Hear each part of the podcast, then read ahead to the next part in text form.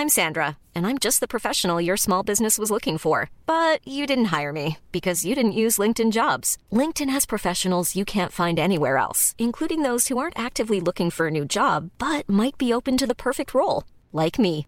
In a given month, over 70% of LinkedIn users don't visit other leading job sites. So if you're not looking on LinkedIn, you'll miss out on great candidates like Sandra. Start hiring professionals like a professional. Post your free job on linkedin.com/people today.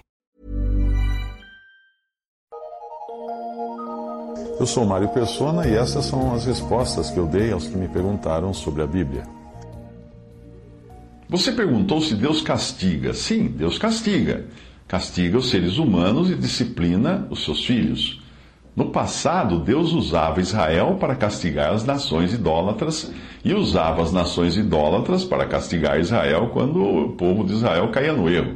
Isaías 10, de 5 a 6. Ai da Assíria, a vara da minha ira, porque a minha indignação é como bordão nas suas mãos. Enviá-la-ei eh, contra uma nação hipócrita e contra o povo do meu furor lhe darei ordem, para que lhe roube a presa e lhe tome o despojo e o ponha para ser pisado aos pés como a lama das ruas.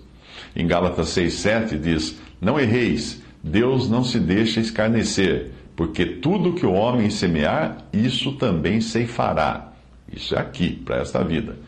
Assim mesmo, um cristão que é perdoado pelo seu erro, ele poderá ainda sofrer as consequências do seu erro, porque ele plantou, ele semeou isso. Ele pode uh, sofrer isso naturalmente ou pela mão de Deus, como uma forma de disciplina. Um ex-viciado, por exemplo, ele pode sofrer danos de saúde por causa do seu vício, mesmo depois de convertido a Cristo. E continuará sujeito à disciplina de Deus enquanto andar aqui neste mundo, porque ele é filho do Pai. O que, o que nós podemos ter certeza é de que quando Deus disciplina um filho, é por amor desse filho.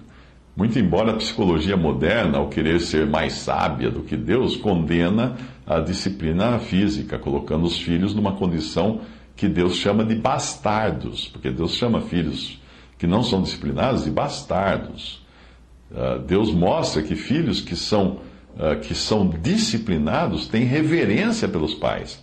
E isso é algo que nós vemos cada vez menos nas famílias modernas.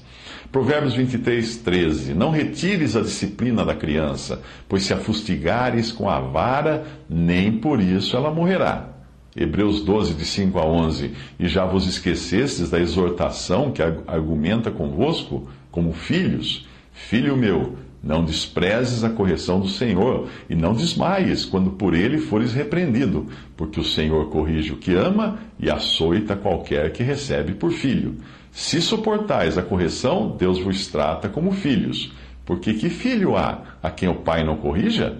Mas se estáis sem disciplina, da qual todos são feitos participantes, sois então bastardos e não filhos. Além do que tivemos nossos pais, segundo a carne, para nos corrigirem e nós os reverenciamos. Não nos sujeitaremos muito mais ao Pai dos Espíritos para vivermos? Porque aqueles, na verdade, nossos pais segundo a carne, por, por um pouco de tempo nos corrigiam, como bem lhes parecia. Mas este, Deus, uh, para nosso proveito, para sermos participantes da sua santidade.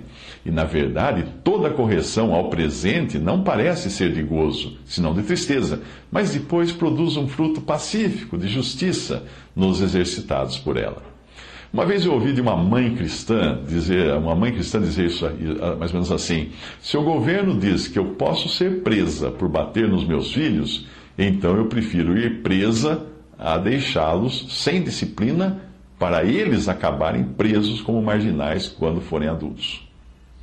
Nós nunca devemos nos esquecer de que o maior castigo que Deus já aplicou não foi contra ser humano algum, foi contra o seu próprio filho claro, na condição de homem, ali na cruz. Eh, e não foi nem por desobediência dele, mas foi por desobediência nossa. Em Isaías 53, versículo 5 diz: Ele foi ferido por causa das nossas transgressões e moído por causa das nossas iniquidades. O castigo que nos traz a paz estava sobre ele, e pelas suas feridas fomos sarados.